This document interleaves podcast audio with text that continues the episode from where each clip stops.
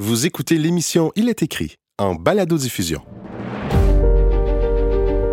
Il est écrit, c'est un autre regard sur le monde et nous-mêmes à la lumière des pages de la Bible. Bonne écoute. Il y a des missions qui peuvent nous sembler trop grandes, trop difficiles, au-delà de nos capacités, pour tout dire impossibles. Le genre de mission qu'on veut décliner si on nous y appelle, en suggérant fortement de choisir quelqu'un de plus qualifié que nous.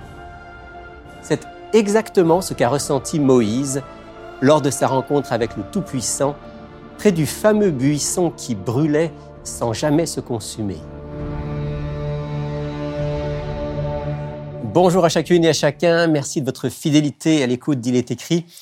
Aujourd'hui, on poursuit notre parcours autour de ce personnage ce grand personnage de la Bible qu'on appelle Moïse. Et je retrouve mon invité, Patrick Dupuis, que vous connaissez bien. Bonjour Patrick. Bonjour Rémi.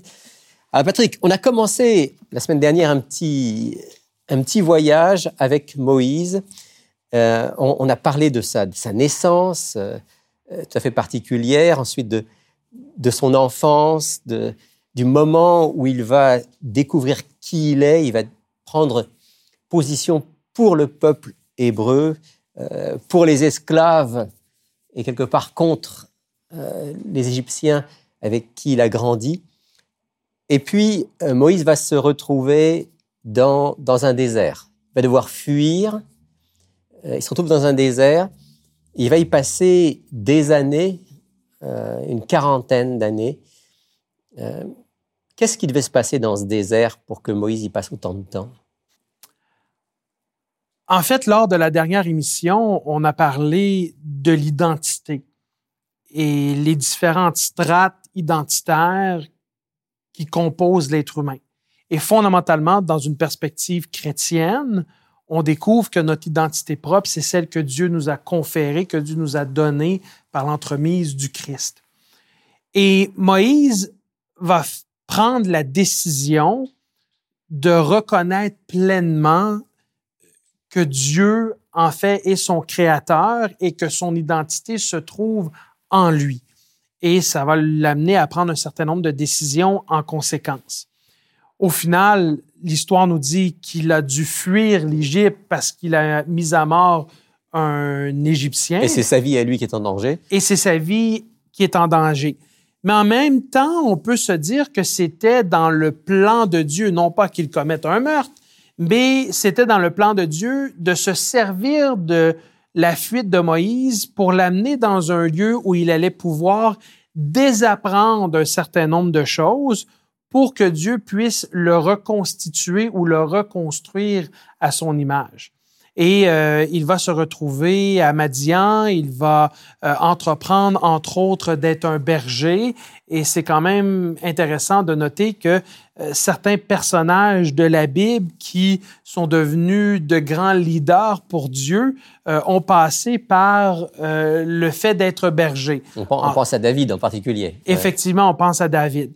Et toute cette question du désert, en fait, nous amène aussi à considérer que une fois qu'on reconnaît l'amour de Dieu pour nous, une fois qu'on prend la décision de devenir chrétien et donc de s'engager dans une relation avec Christ, nécessairement, on doit aussi passer par un certain désert. C'est-à-dire qu'on doit passer par un processus de désapprendre certaines choses pour en apprendre de nouvelles. Et c'est ce que Moïse a dû faire pendant euh, son temps dans le désert.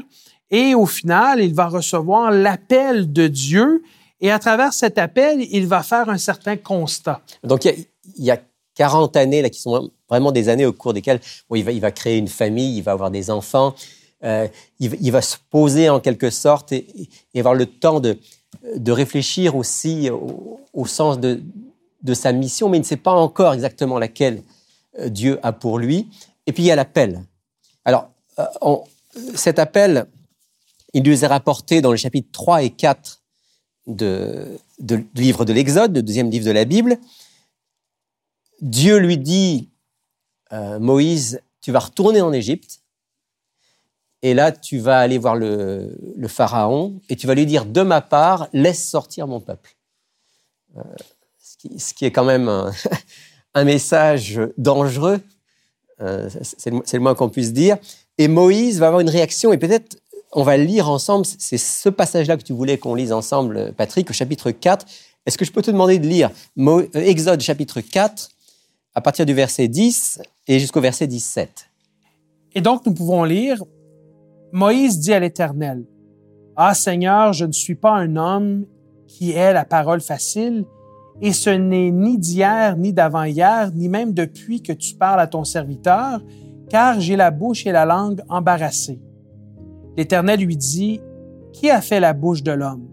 Et qui rend muet ou sourd, voyant ou aveugle? N'est-ce pas moi l'Éternel? Va donc, je serai avec ta bouche, et je t'enseignerai ce que tu auras à dire.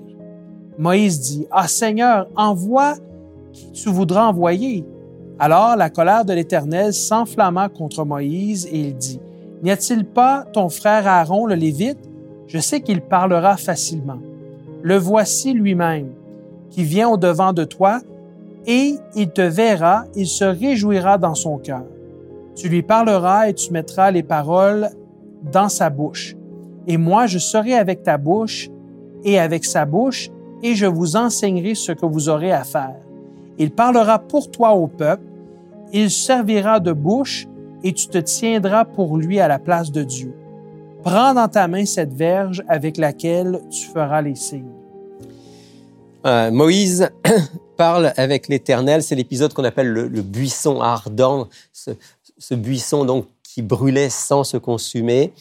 Là, Moïse entend la voix de Dieu, parle avec lui, et Dieu lui dit, en quelque sorte, tu vas être prophète, puisque étymologiquement, Prophète, ça veut dire celui qui parle pour, à la place de. Euh, c'est l'appel à être prophète. Et Moïse dit, je peux pas.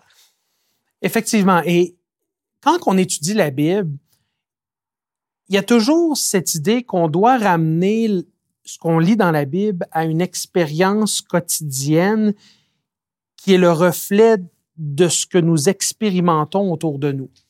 Alors là, ici, on a Premièrement, Moïse qui découvre son identité en Dieu. En ce qui nous concerne, en tant que chrétiens, c'est nous qui découvrons également qui nous sommes vis-à-vis de Dieu. Mais ensuite, une fois que Dieu nous appelle à être en relation avec lui, comme il l'a fait avec Moïse, il souhaite nous confier sa volonté, il souhaite nous confier un projet de vie, il souhaite nous révéler ses plans progressivement. Bon, dans le cas de Moïse, c'est exponentiel, c'est grandiose, c'est la libération de tout un peuple. De tout un peuple. Dans notre cas, euh, c'est peut-être quelque chose qui n'est pas à aussi grande échelle, mais ça peut être un changement qu'on doit apporter dans notre vie, euh, une modification qu'on doit faire dans notre style de vie. Ça doit être une victoire qu'on pourrait obtenir sur un enjeu auquel on est confronté, peut-être une dépendance euh, quelconque. Mais Dieu va nous révéler sa volonté. Et c'est ça qui est particulier. On a ici une chronologie d'événements euh, qui se produit dans la relation avec Dieu. Je reconnais qui je suis en Dieu et ensuite, une fois que j'ai compris qui suis-je et j'ai la réponse à cette question, maintenant, l'autre question qui s'ensuit, c'est qu'est-ce que je dois faire? Qu'est-ce que tu t'attends de moi? Et des fois, on a l'impression que ce que Dieu nous demande, c'est au-delà de nos capacités, c'est au-delà de nos forces. J'arriverai pas à vivre selon les attentes de Dieu pour ma vie. Et ici, on a une situation particulière où on voit Dieu pratiquement s'emporter envers Moïse parce que ça pourrait être perçu comme être insultant, où Dieu appelle Moïse et si nécessairement Dieu appelle quelqu'un à faire une tâche pour lui, et les enjeux étaient très grands en ce qui concerne la libération du peuple d'Israël, ben, à ce moment-là, Dieu va équiper cette personne-là, pour ainsi dire, pour accomplir la tâche qu'il souhaite que celui-ci ou celle-ci accomplisse pour lui. Mais en même temps, on peut comprendre Moïse jusqu'à un certain point parce que euh, si on essaie de se mettre dans, ses souliers, bien qu'il ait dû les enlever, les souliers, devant le, buisson ardent, euh, ce que Dieu lui demande, c'est énorme. Euh, ça fait 40 ans qu'il est berger. Autrement dit, c'est comme si Moïse avait euh, désappris, tu, as employé ce mot-là tout à l'heure, désappris beaucoup de choses, peut-être même que la langue des Égyptiens il l'a un peu oublié. D'ailleurs, il dit, j'ai pas la, pas la langue facile, j'ai pas la parole facile. Euh, envoie quelqu'un d'autre qui, qui, parlera mieux que moi. Donc, si on se place du point de vue de Moïse, on comprend qu'il, se sente incapable. Absolument. Et, et c'est pas une mauvaise chose en soi parce que quand Dieu place devant nous sa volonté et ses attentes, Dieu place devant nous un standard qui est très élevé. Et on peut prendre l'exemple euh, d'athlètes professionnels qui vont s'entraîner pour pouvoir obtenir une médaille aux Olympiques. L'objectif, c'est d'obtenir la médaille d'or aux Olympiques. Et donc, ils vont euh, tout mettre en œuvre dans leur quotidien au niveau de leur entraînement, de leur alimentation. Ils vont se prendre les meilleurs entraîneurs. Ils vont tout organiser dans leur vie quotidienne de jour en jour, de semaine en semaine, de mois en mois, pendant une période de quatre ans jusqu'aux prochains Olympiques pour atteindre cet objectif. Bien que l'objectif est, quand même très élevé, parce que c'est pas tout le monde qui va pouvoir gagner la médaille d'or, mais tout le monde qui vise la médaille d'or durant ces quatre ans ont travaillé en vue d'atteindre cet objectif. Dans ce cas-ci, Dieu place devant nous des objectifs en tant que chrétiens et il nous appelle à une progression afin qu'on puisse euh, lui ressembler davantage.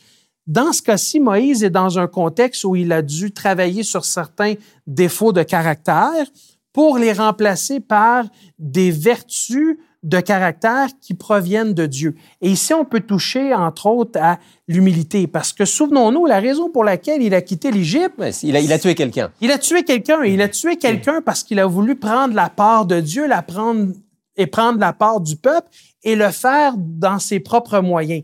Et là, 40 ans plus tard, Dieu l'appelle à ce même dessein et il se sent incapable. Parce que probablement que, effectivement, au moment où il a tué l'Égyptien, il pouvait se voir comme un libérateur, mais il a dû s'enfuir, il a passé du temps au désert. Ce que tu es en train de nous dire, c'est qu'il fallait qu'il apprenne qu'il était incapable pour que Dieu puisse l'utiliser, c'est bien ça? Exactement, on en, on en est dans ce constat.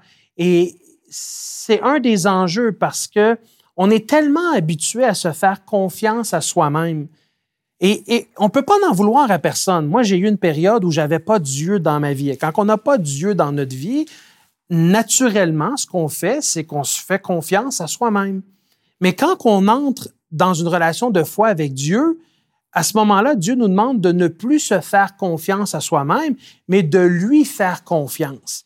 Et là, il y a une déconstruction d'une façon de faire pour reconstruire dans une autre façon de faire. Pour certaines personnes, ça se fait plus facilement, mais pour d'autres, c'est beaucoup plus difficile. Et on vit dans un système aujourd'hui où euh, c'est beaucoup plus facile de faire confiance à Dieu dans certains pays versus dans d'autres pays où... Euh, on, on, a trop de moyens. On a trop de moyens. Donc, hmm. euh, et, j'ai entendu des histoires euh, d'un collègue pasteur euh, durant la fin de semaine qui vient de passer. Et c'est frappant de voir comment, bon, ici, on perd notre emploi, ben, on a de l'assurance emploi. Dans d'autres pays, on perd notre emploi, en fait, notre assurance emploi, c'est d'aller vers Dieu en prière et de lui demander de nous aider à trouver des solutions pour qu'on puisse mettre du pain sur la table.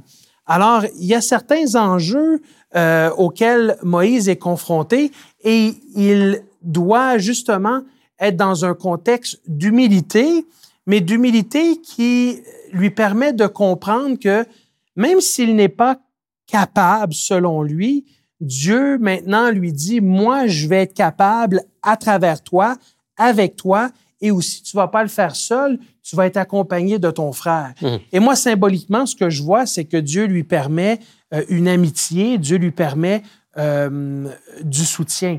Et, et dans l'Église, on a l'opportunité, dans notre désir de grandir dans notre relation avec Jésus, d'être en collaboration en relation avec d'autres qui sont en cheminement également avec Dieu et d'avoir du soutien de d'autres chrétiens. Autrement dit, Patrick, on veut dire l'humilité, la conscience qu'on n'est pas capable par nous-mêmes, qu'on a besoin euh, de l'intervention de Dieu, ça c'est sain.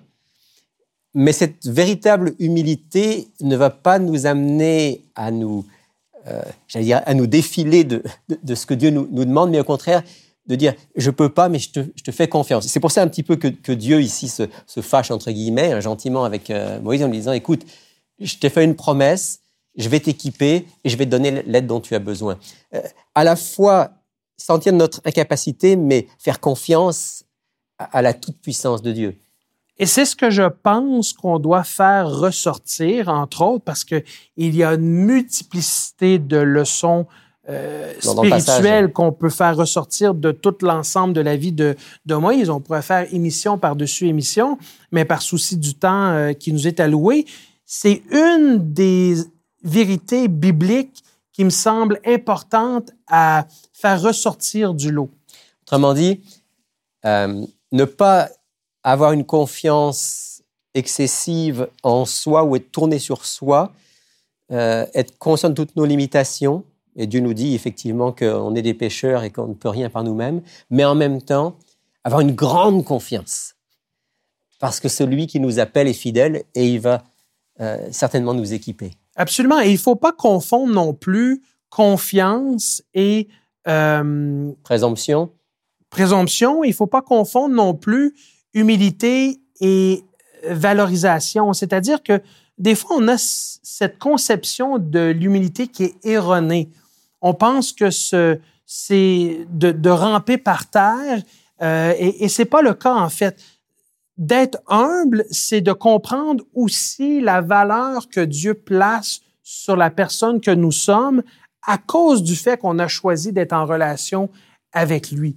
Et parce qu'on a choisi d'être en relation avec lui, on est en mesure de recevoir de lui ce dont on a besoin pour accomplir les projets et les plans, les dessins qu'il place devant nous selon sa volonté. En l'occurrence ici, Dieu dit à Moïse, d'une part, souviens-toi que c'est moi qui ai créé la bouche de l'être humain, donc je suis capable d'agir en toi pour que tu puisses parler. Et en plus de ça, je vais te donner de l'aide avec ton, ton, frère Aaron. Euh, et je vais dire de partir avec ce bâton. Un petit mot avant qu'on arrive à, la fin de notre entretien sur, ce bâton, Patrick. Je pense que symboliquement, ce bâton, en fait, était une révélation, d'une certaine façon, de la présence de Dieu auprès de Moïse. C'était un symbole euh, qui manifestait que Dieu était avec lui.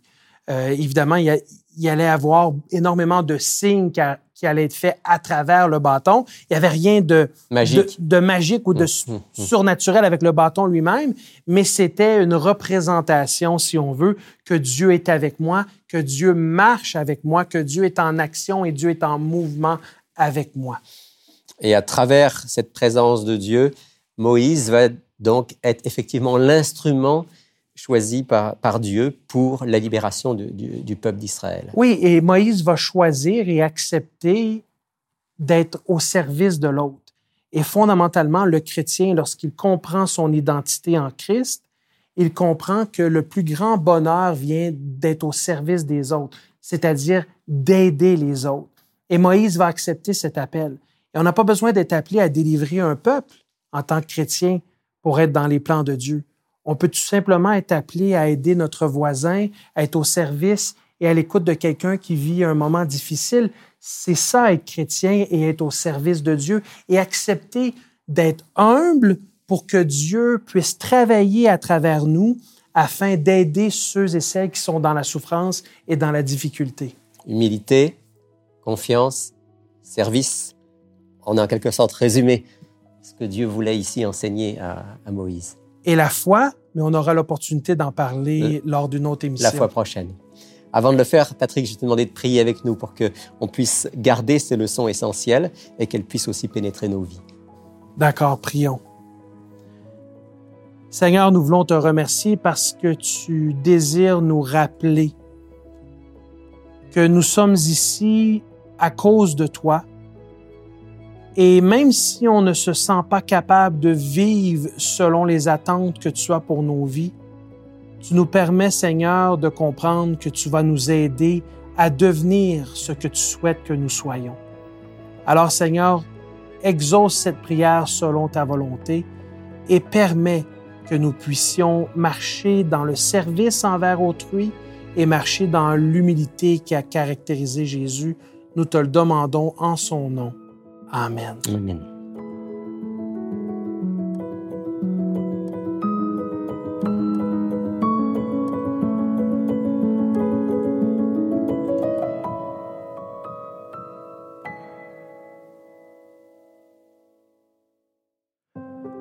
Il est écrit a été créé à l'initiative de l'Église adventiste du septième jour du Québec et est rendu possible grâce aux dons des auditeurs comme vous. Vous pouvez soutenir Il est écrit en visitant ilestécrit.tv. Pour mieux connaître l'histoire de Moïse et son expérience fascinante avec Dieu et avec le peuple d'Israël, voici notre offre de la semaine présentée par Alberto. Bonjour Alberto. Bonjour Rémi. Alors c'est le même livre que la semaine dernière. Voilà, Patriarche et prophète, qui a été écrit par, euh, Ellen White à la fin du 19e euh, siècle. Et donc, qui, qui va se faire ressortir les grands événements, les grands personnages de, l'Ancien Testament, donc de la création jusqu'à la fin de, David, euh, qui va faire ressortir ces, événements, personnages, et qui vont nous, enseigner euh, par rapport à qu'est-ce que eux ils ont fait, qu'est-ce qui est arrivé, puis comment est-ce que nous aujourd'hui on peut vivre la foi chrétienne. je pense qu'on peut dire que c'est un, un, commentaire euh, qui est en même temps un, un commentaire spirituel et pratique, c'est-à-dire que c'est pas juste euh, un commentaire euh, théologique entre guillemets, c'est vraiment de nous aider à tirer des leçons pratiques pour nos vies de, de l'histoire de ces gens-là, dont Moïse. Voilà, voilà. Et, donc, il faut pas laisser, faut pas se laisser surprendre par le, la grosseur du livre, hein. euh, au-delà de juste au-dessus de, de, 700 pages, mais la lecture en vaut la peine. Ça se fait très bien, c'est pas difficile à lire. Voilà, voilà. Très bien. Alors, dis-nous, euh, ce, ce bel ouvrage coûte combien? Donc, c'est 26 dollars plus les, frais de port. Voilà, et ça vaut vraiment la peine pour un, un, volume comme celui-là. 26 dollars plus les frais de port. Patriarche et prophète d'Ellen White. Voilà, voilà. On vous encourage à, à, vous le procurer. Et puis, Alberto, on répond rapidement à une question d'auditrice. Oui, de, de Lise Aoka nous pose la question suivante. Je lisais dans l'Ancien Testament, l'Exode, que l'Éternel disait qu'il endurcirait le cœur de Pharaon qui ne laisserait pas partir le peuple de Moïse. Je me demande comment Dieu pourrait faire cela. Comment est-ce que Dieu peut endurcir le cœur de quelqu'un, lui qui voudrait en principe plutôt toucher et atteindre le, cœur de, chacun?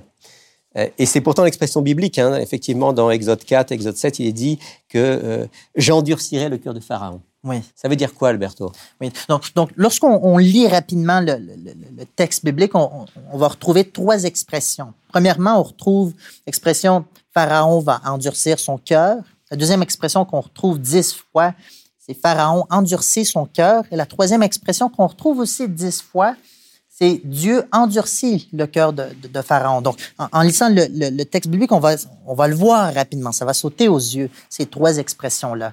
Donc, Pharaon a endurci son cœur, son cœur s'est endurci, et finalement, Dieu, dit, j'endurcirai le, cœur. Voilà, voilà. Alors, qui a endurci le cœur? C'est Pharaon d'abord. Voilà, donc, c'est intéressant, euh, chapitre 7, verset 3, puis chapitre 4, verset 21 dans Exode, va, va nous montrer, va attacher le fait de cet endurcissement, est attaché au prodige, au miracle que Dieu va faire. Donc, face au prodige, au miracle, on a deux options, nous, en tant qu'être humain. Soit on s'abandonne, on se donne à lui, on ouvre notre, notre cœur, ou, comme Pharaon l'a fait, on l'endurcit. Qu'est-ce que, qu'est-ce que Dieu va faire par la suite? C'est Moïse, tu as décidé de, de, de rejeter, d'endurcir ton cœur. Je confirme. Donc, donc si, si, le Pharaon a fait le choix de s'endurcir, de ne pas vouloir entendre la voix de Dieu, de s'opposer à sa volonté, il arrive un moment où Dieu dit, écoute, c'est ton choix et, et je, je l'entérine et on va aller jusqu'au bout euh, dans cette histoire. Et puis comme Dieu voit les choses à l'avance, il a pu dire à Moïse, j'endurcirai le cœur de Pharaon parce qu'il voyait que Pharaon n'ouvrirait pas son cœur à, l'appel de Dieu. Voilà.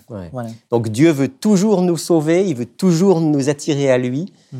mais si on choisit de manière répétée de lui dire non, à un moment, il doit aussi l'accepter. Voilà. C'est l'amour, en fait. C'est l'amour euh, et la justice de Dieu. Hmm. Merci Alberto. C'est l'heure de notre capsule santé. Je vous laisse en compagnie de Caroline. Elle aborde aujourd'hui une question intéressante, celle du jeûne. On entend de plus en plus parler du jeûne comme étant positif pour la santé. Est-ce que ça l'est vraiment? Depuis une dizaine d'années, le jeûne a été le sujet de plusieurs études. Les résultats sont encore un peu controversés, mais semble y avoir des bénéfices. Un médecin de l'Institut de cardiologie de Montréal, le docteur Martin Junot, le recommande d'ailleurs à certains de ses patients. Ils sont d'abord évalués par une nutritionniste et bien suivis. Jeûner, vous l'avez compris, c'est se priver de nourriture pendant une certaine période. Le principe est que lorsque le corps n'obtient plus de glucides comme énergie, va chercher dans les graisses l'énergie mise en réserve dont il a besoin. Le jeûne peut faire perdre du poids, surtout au début, améliorer le diabète et même l'éviter, abaisser la pression artérielle, réduire la production de radicaux cette molécule qui accélère le vieillissement de la peau et favorise euh, de nombreuses maladies comme le cancer, les maladies cardiovasculaires et des maladies dégénératives comme l'Alzheimer. Ça peut aussi augmenter l'énergie et le sentiment de bien-être si c'est pratiqué dans les bonnes conditions. Est-ce qu'il y a des dangers au jeûne? Oui, ça doit pas se faire sans avis médical parce que le jeûne peut, entre autres, provoquer des carences comme de l'anémie et de la déshydratation et ça peut aussi augmenter l'effet de certains médicaments, donc nécessiter un ajustement. Comment procéder? Il faut s'assurer d'avoir une bonne alimentation complète et équilibrée et suffisante lors des repas. Le docteur Junot recommande à tous ses patients le régime végétarien ou méditerranéen comme alimentation de choix. Le jeûne peut prendre vraiment différentes formes, soit des journées entières, par exemple deux journées par semaine, ou des périodes ciblées. Par exemple, un jeûne de 12 heures qui va de 6 heures, 18 heures, en fait, à 6 heures le matin, ou d'un jeûne de 16 heures qui va de 16 euh, heures à 8 heures le lendemain matin. Le repas du matin demeure vraiment important.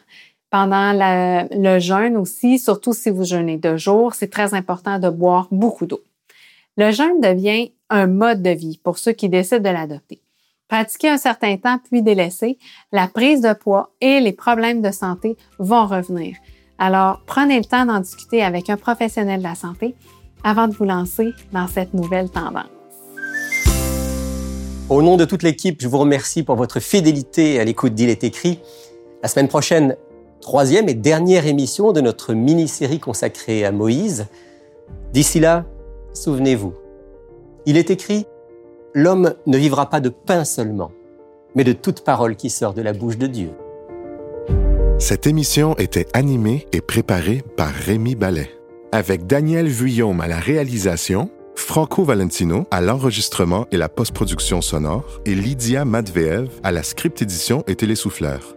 Laissez-nous vos commentaires, questions et suggestions sur ilestécrit.tv. Si vous avez apprécié ce balado, partagez-le